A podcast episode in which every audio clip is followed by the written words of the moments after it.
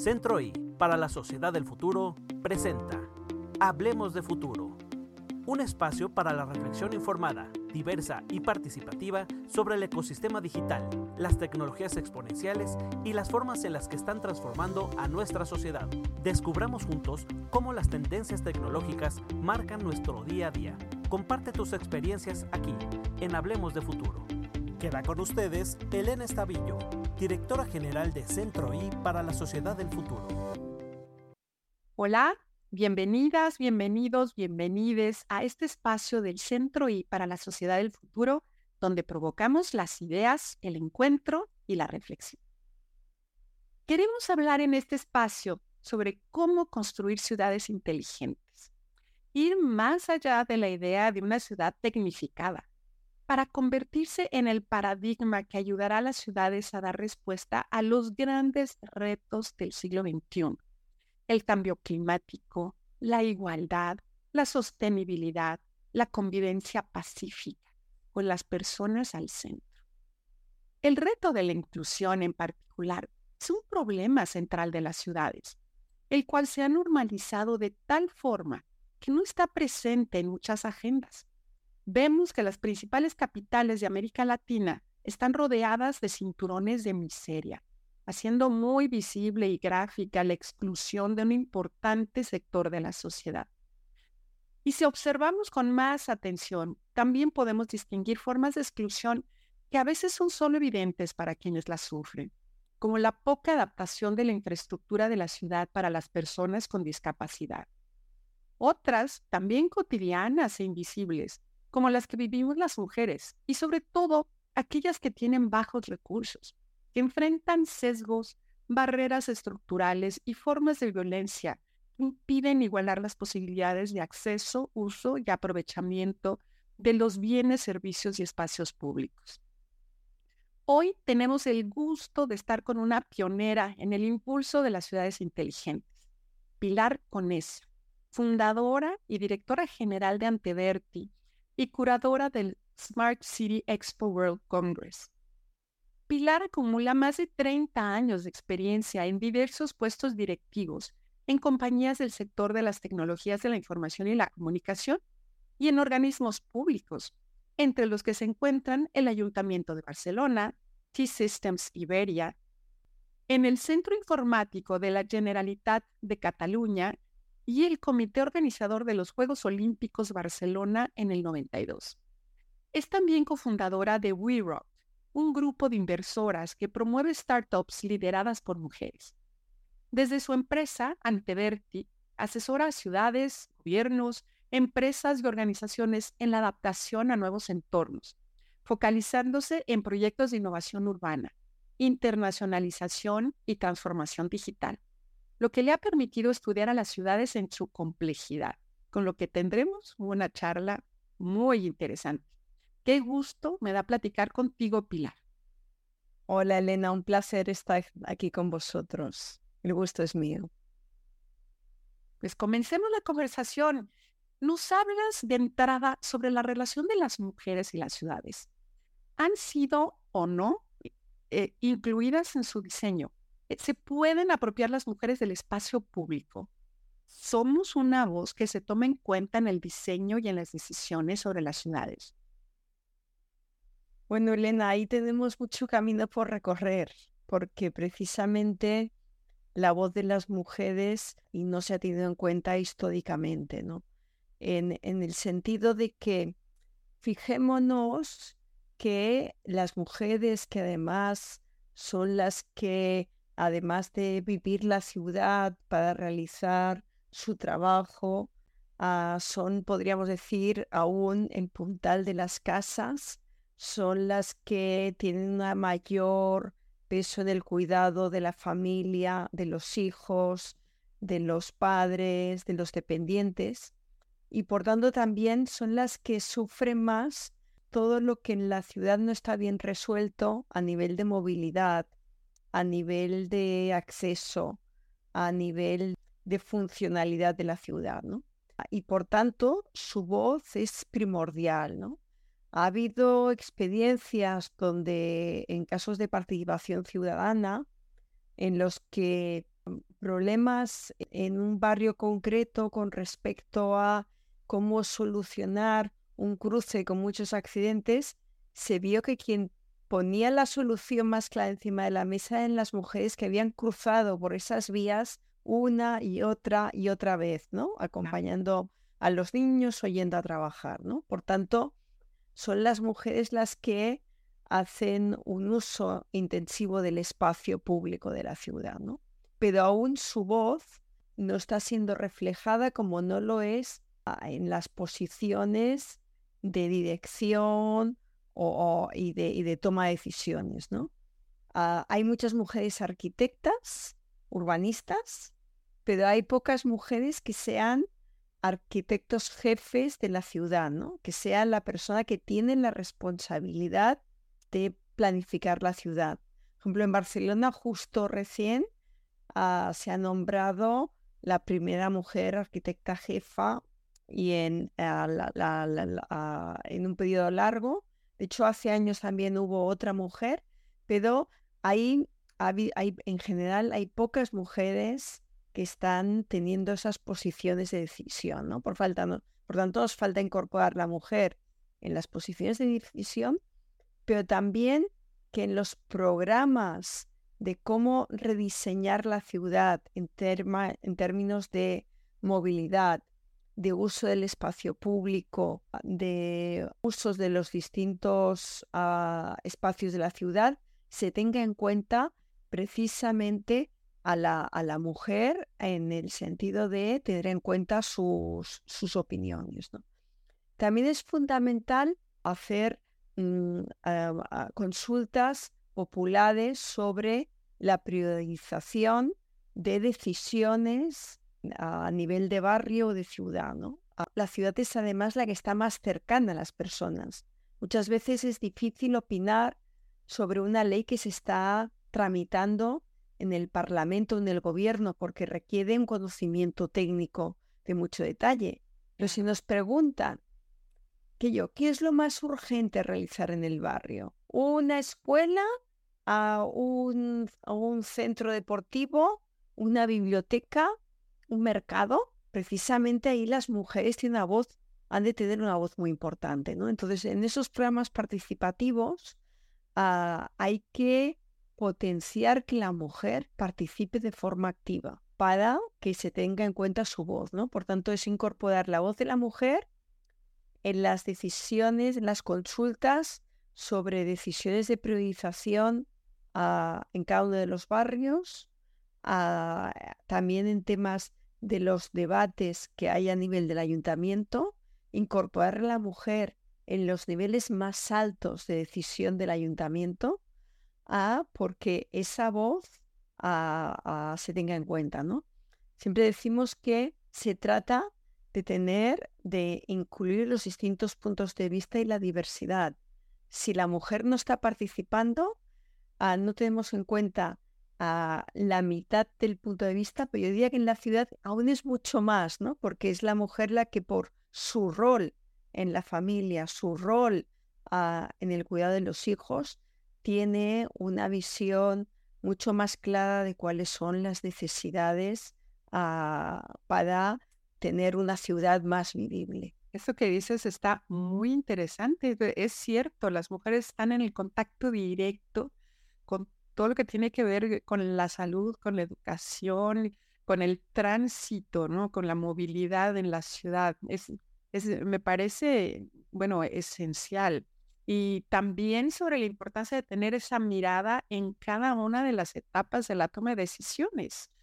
Aquí, como nos lo acabas de decir, con estos, con los proyectos concretos a cuáles darles prioridad en las ciudades, pero luego también al ir más arriba, que haya mujeres viendo cómo se asigna el presupuesto, eh, qué normas se aprueban, porque todo está, eh, todo está relacionado, ¿no? No, totalmente, ¿no? Y cuando antes también me preguntaba sobre el espacio público, ¿no? El espacio público es un espacio vital, ¿no? Me gusta mucho decir que el espacio público ha de ser como ah, ah, el espacio exterior de nuestra casa, ¿no? Ha de ser como un poco, nos hemos de hacer de sentir el espacio público como espacio nuestro, ¿no? Como si fuese el jardín de nuestra casa, apropiarnos de ese espacio público. Y por tanto, también ahí decidir a qué hemos dedicar el espacio público, qué tipo de actividades hay que hacer, ah, si tiene que haber más, más espacio verde, si tiene que haber más peatonización, si tiene que haber más espacio para juegos infantiles. Esa planificación de ese espacio público es vital, ¿no? El, Latinoamérica está empezando a recuperar esa sensación de espacio público. Yo las primeras veces que estuve en las grandes ciudades de Latinoamérica me sorprendía el poco espacio que hay para pasear, ¿no? Para ah, ir de un lado a otro caminando. Ahí depende evidentemente de las ciudades. No toda la América Latina es un bloque, no hay muchas culturas distintas y muchas formas.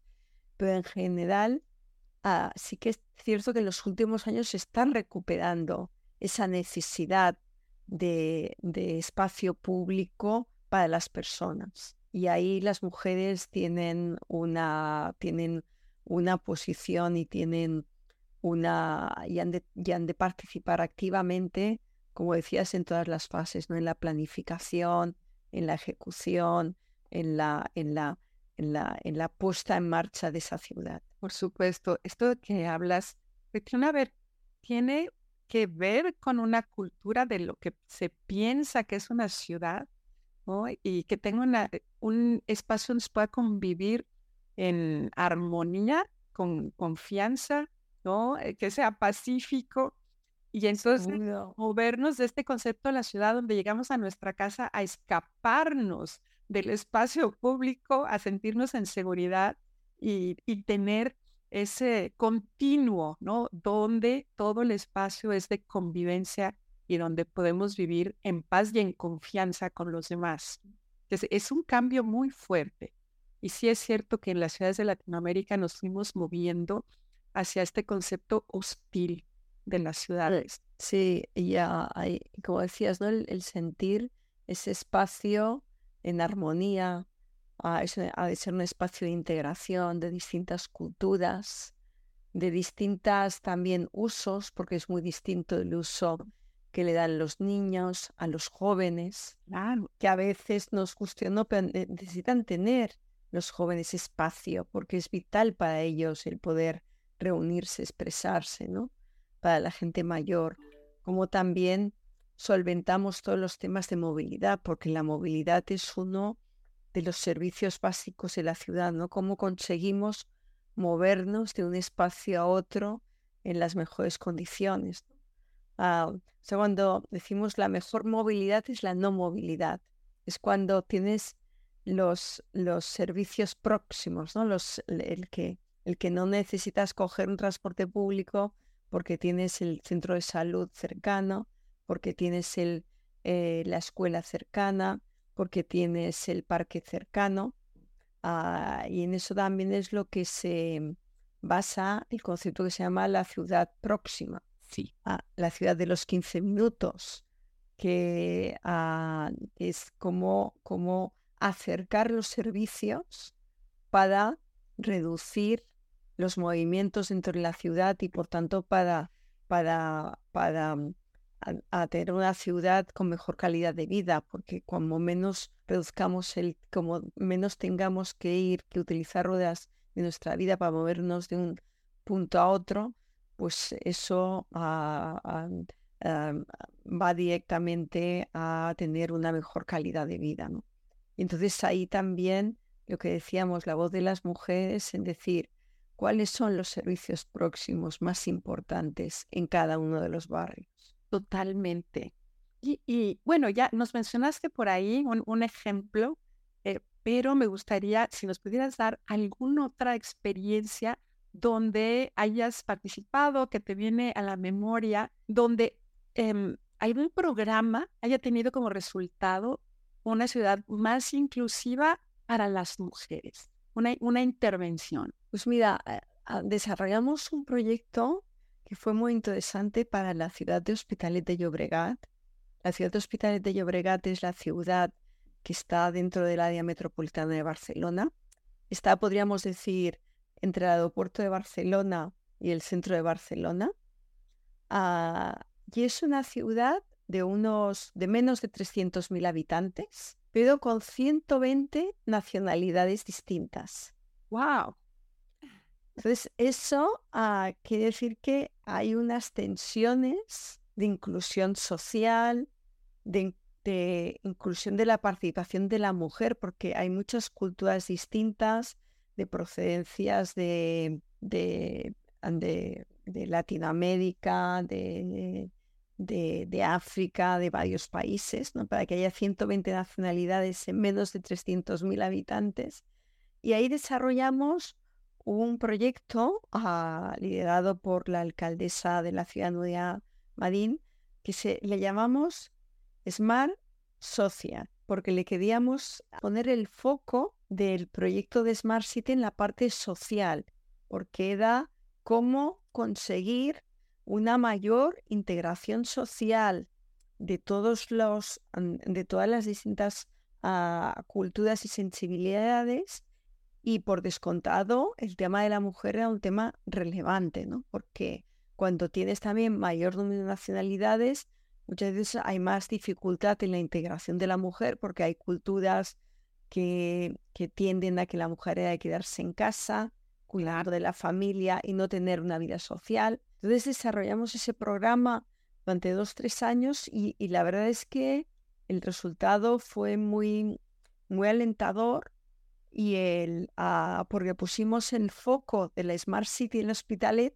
precisamente en la parte social, ¿no? Entonces, cómo, cómo resolver temas como uh, que las mujeres tuviesen una formación digital para tener acceso a, tanto a los servicios del ayuntamiento como a, a, los servicios en Internet para conectarse con sus familias de donde procediesen, cómo facilitar el desarrollar actividades ah, en cada uno de los barrios organizadas por distintas entidades ah, que configuraban esas ah, distintas entidades sociales, cómo facilitar el que hubiese propuestas por parte de las mujeres en cuanto a servicios.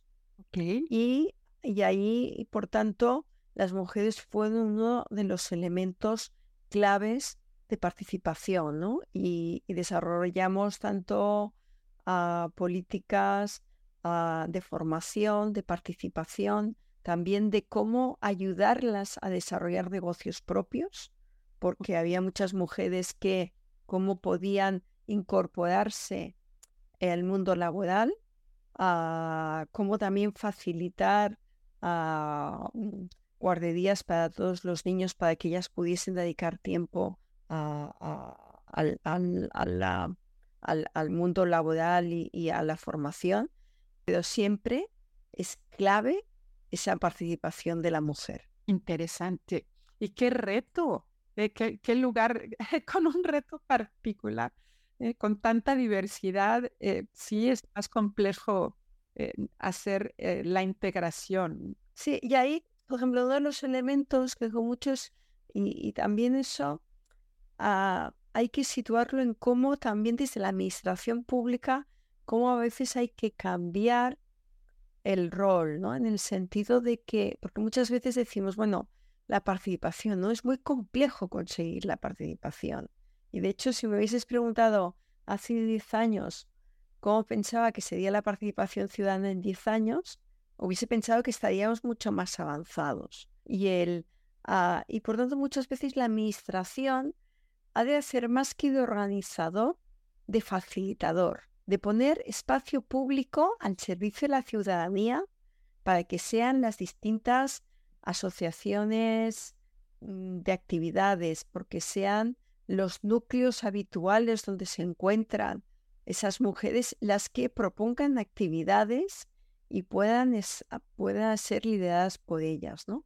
Que, que, que la administración haga más de poner los espacios públicos al servicio de, y sean espacios cerrados, sean parques, o por ejemplo, un, ah, algo que, que, también se está haciendo, ah, al, al, menos en, España y en Barcelona mucho más, que es las escuelas son espacios donde tienen una ocupación muy fuerte de primera de la mañana a media tarde.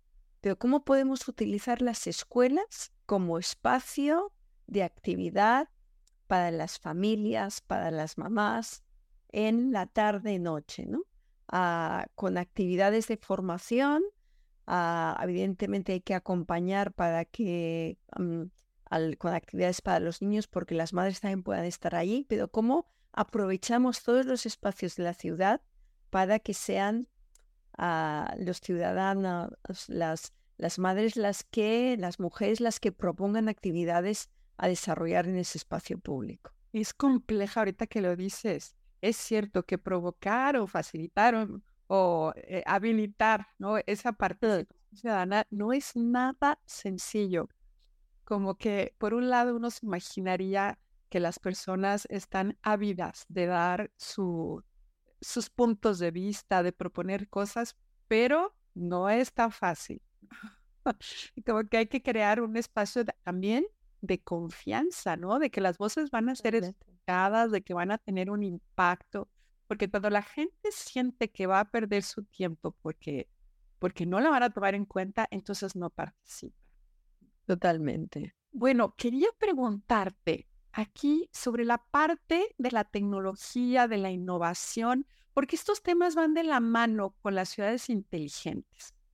Y eh, la tecnología nos ofrece una plataforma muy poderosa para incluir, para innovar, pero también vemos cómo puede ser excluyente.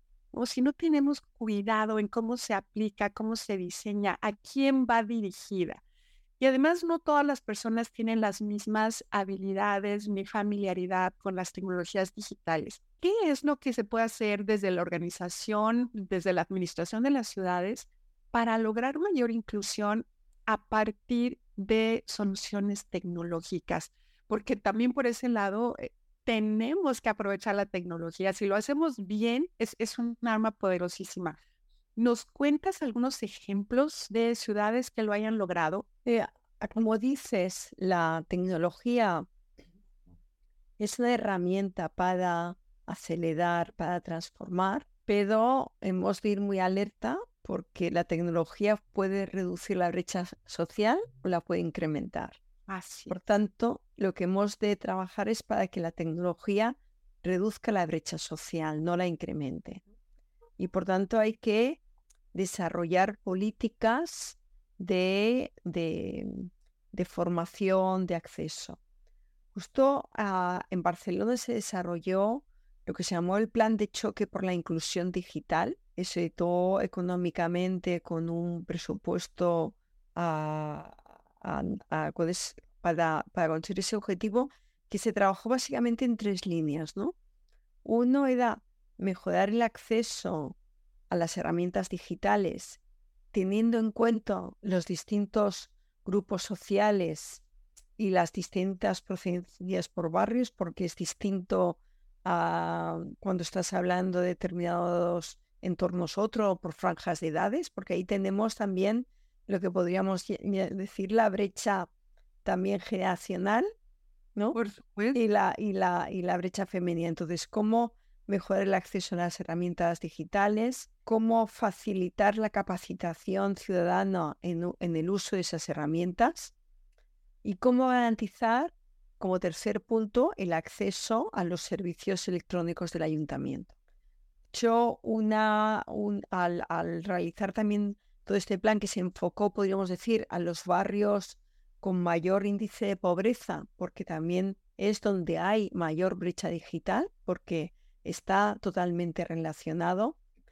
Ah, también fruto de este trabajo se acabó derivando en que ah, la ONU, que tiene un programa que se llama GIGA ah, de, inclusión digital, decidió situar el Centro Tecnológico de Giga para conectar digitalmente a todas las escuelas del mundo de forma digital en Barcelona, ¿no? Entonces, y, por tanto, ha sido también la apuesta de Barcelona en ello que ha llevado a situar ese centro de ISIGA en Barcelona, ¿no? Y este, este es un ejemplo pero también tendríamos otros, por ejemplo, en, en Marruecos, en Marrakech, en los que, en los que ahora estamos trabajando, ayudándoles a definir la estrategia ah, de Smart City a nivel de la ciudad de Marrakech, como ah, también han desarrollado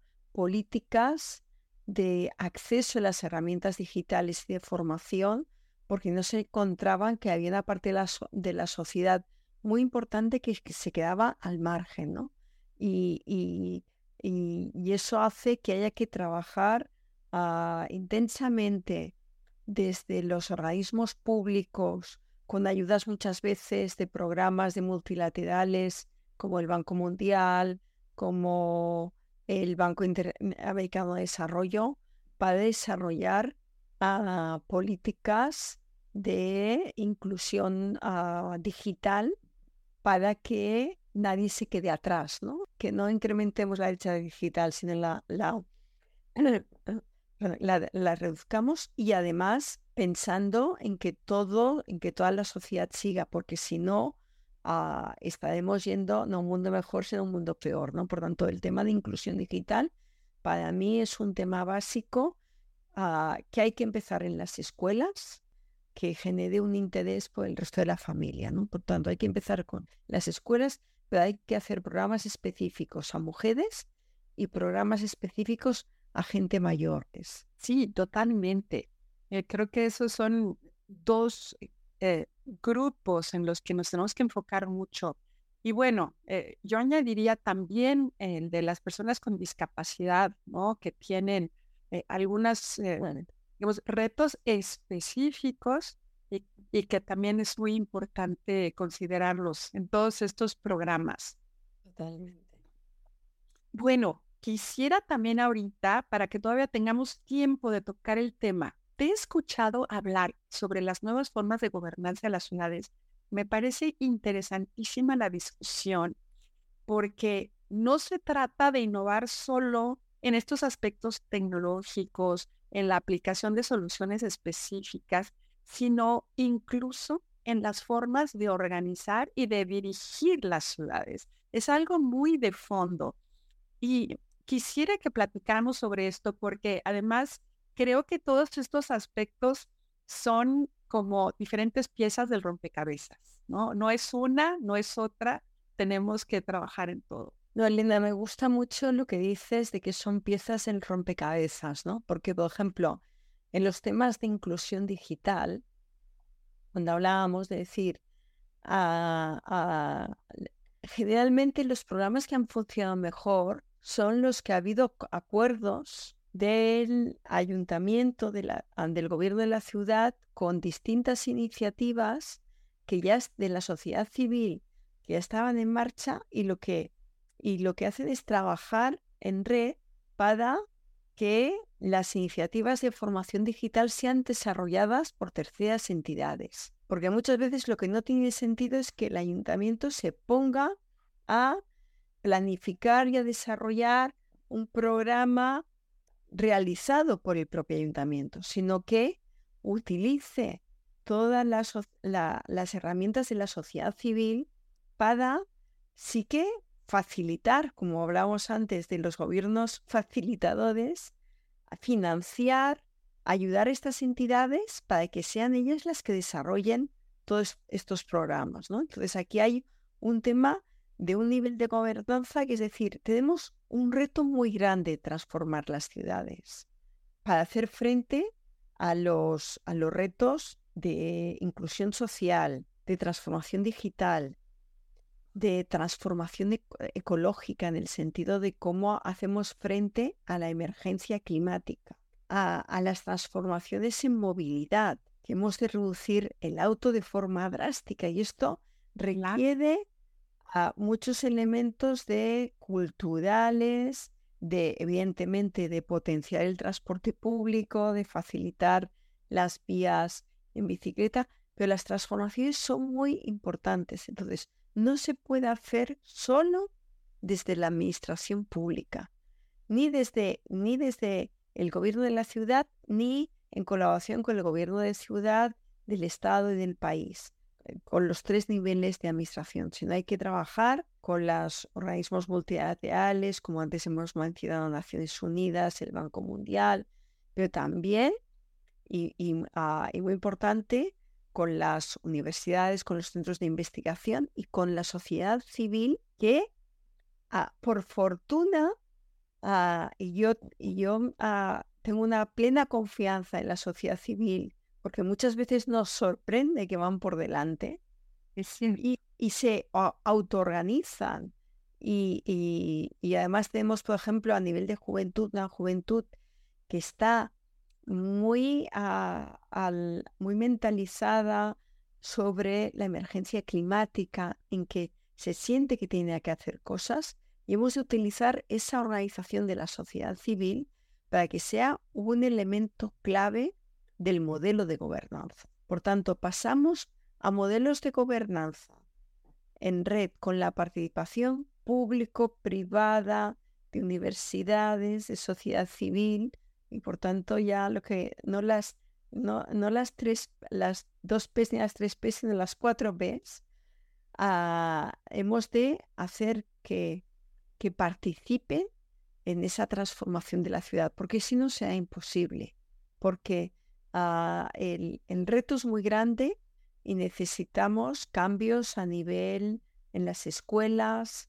cambios culturales en las familias, herramientas a, nivel de, de, transformación digital, de conseguir vivienda digna para todas las familias. Hay, hay muchos retos que, que, conseguir y hace falta un cambio de modelo de, de gobernanza y los políticos, que además, mm, todos lo sabemos, todo el mundo tiene, todo político tiene mucho interés en decir, ¿qué es lo que voy a hacer en estos próximos tres años o cuatro años? Depende de cuál sea el periodo en cada país, pero con una mirada cortoplacista y, y hemos de conseguir que trabajen con una mirada a largo plazo. Las ciudades que han tenido más, podríamos decir, una mirada a largo plazo. Y ahí, por ejemplo, en Latinoamérica hay una ciudad que yo pienso que es emblemática en esto, que es Curitiba. Curitiba con Jaime Lerner fue de las ciudades más innovadoras donde por primera vez a Jaime Lerner dijo, no tengo ni el tiempo ni el dinero para ah, desarrollar metro subterráneo.